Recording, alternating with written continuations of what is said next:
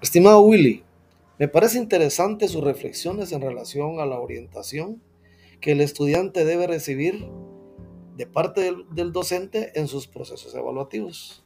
Importante también me parece reflexionar en relación al profesionalismo y orden que debe evidenciar el docente en el momento de trabajar con el estudiante. Caso contrario, este profesional quedará evidenciado. Finalmente, me agrada saber que como docentes debemos establecer un vínculo de, cordialidad y acompañamiento para el éxito de nuestros estudiantes.